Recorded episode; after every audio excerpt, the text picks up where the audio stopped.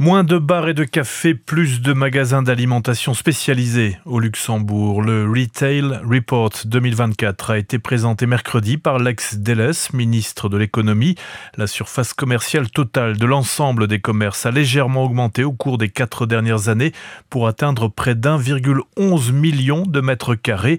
Le rapport indique dans quel secteur il y a eu un déclin et lesquels ont progressé ces quatre dernières années. Ainsi, 73 magasins de vêtements ont disparu ainsi que 9 boucheries et 11 boulangeries. Au cours des dernières années, ce recul a également touché les cafés et les bars avec la fermeture de 63 établissements. Parmi les secteurs qui ont progressé, il y a le bricolage avec l'implantation de 38 magasins spécialisés, mais également les jardineries et les magasins de sport. On note aussi l'ouverture de 18 nouveaux restaurants traditionnels, mais la progression est surtout remarquable pour les restaurants de type fast-food avec 79 nouveaux établissements. Une patrouille de police a surpris un cambrioleur en flagrant délit. Une effraction avait été signalée à la police dans un café de la rue de Bonnevoie à Itzich.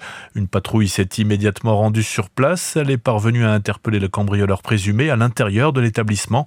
Le parquet a ordonné son arrestation. L'homme a été déféré devant un juge d'instruction ce jeudi.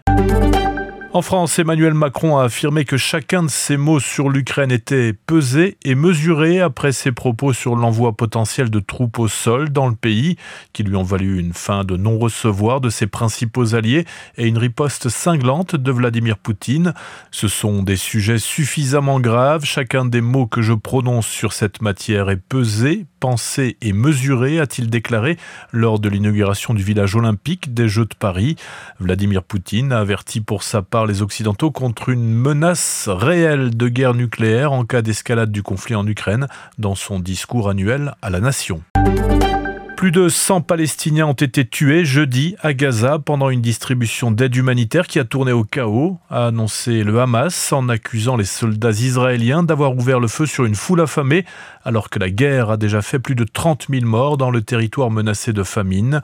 Des sources israéliennes ont confirmé que des soldats se sentant menacés avaient tiré à balles réelles, mais nié que ces tirs soient responsables de ce bilan. L'armée a fait état de dizaines de morts et de blessés bousculés ou piétinés par la qui a encerclé les camions et pillé les cargaisons. Retrouvez toute l'info du Luxembourg et de la Grande Région sur rtlinfo.lu.